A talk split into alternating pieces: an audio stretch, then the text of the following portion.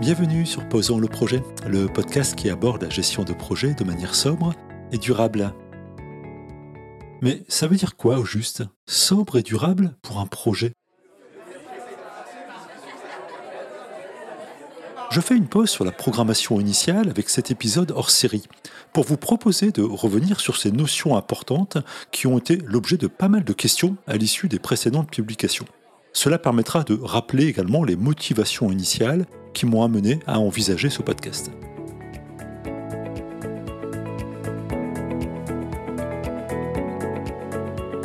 Pourquoi envisager la sobriété en gestion de projet? Déjà parce que ce sujet m'intéresse au-delà de la gestion de projet, parce que mon mode de consommation a beaucoup évolué avec le temps, et puis parce que ce n'est simplement plus une option aujourd'hui. Sur la gestion de projet en particulier, nous pouvons constater, sans faire d'analyse bien complexe, que la sobriété n'est pas toujours au rendez-vous. Il y a régulièrement exagération sur les véritables exigences, si tant est que celles-ci soient priorisées. Tout cela entraîne forcément des dépenses de moyens et d'énergie non justifiées, pas très bénéfiques pour les délais, pour l'entreprise, les collaborateurs et pour la planète. Alors t'attends quoi pour dire stop? Et gestion de projets durables, me direz-vous. Je lisais récemment un article sur le stress en environnement de projet qui m'interpellait.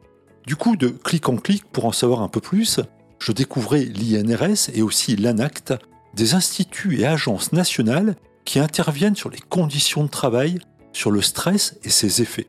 Je tombais même sur une formation sur la gestion du stress au travail afin d'acquérir des techniques de détente physique et mentale.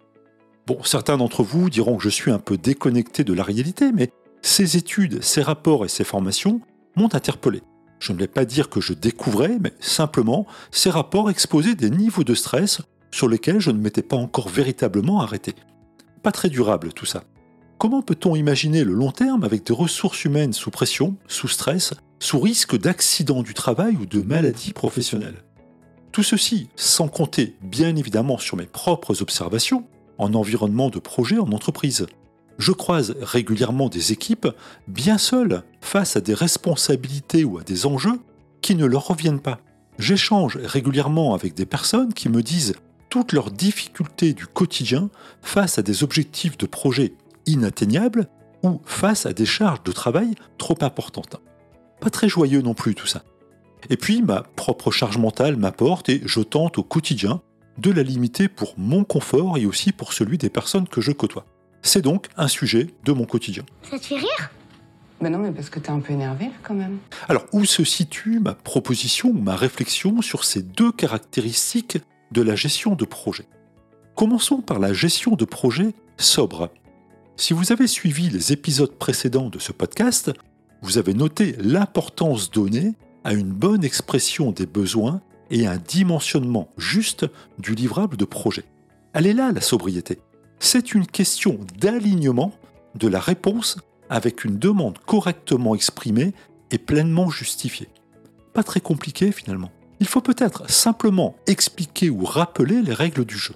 Chaque excès sur un projet représente un impact sur les autres projets, sur les ressources humaines, voire sur les bénéfices ou sur le retour sur investissement.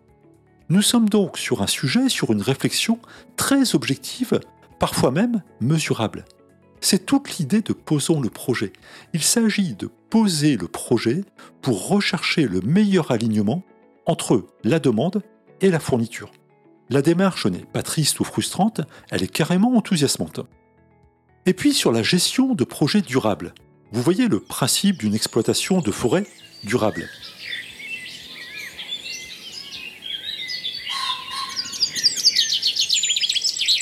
C'est une manière de gérer la forêt en conciliant les dimensions économiques, environnementales et sociales. Ramener à la gestion de projet, assurons cette durabilité à l'organisation et aux ressources humaines. En quelque sorte, je souhaite qu'à l'issue de mon projet, les ressources humaines soient toujours aussi enthousiastes pour s'engager sur un nouveau projet. Si ce n'est pas durable, la forêt disparaît. Si ce n'est pas durable, il en va de même pour mes collaborateurs.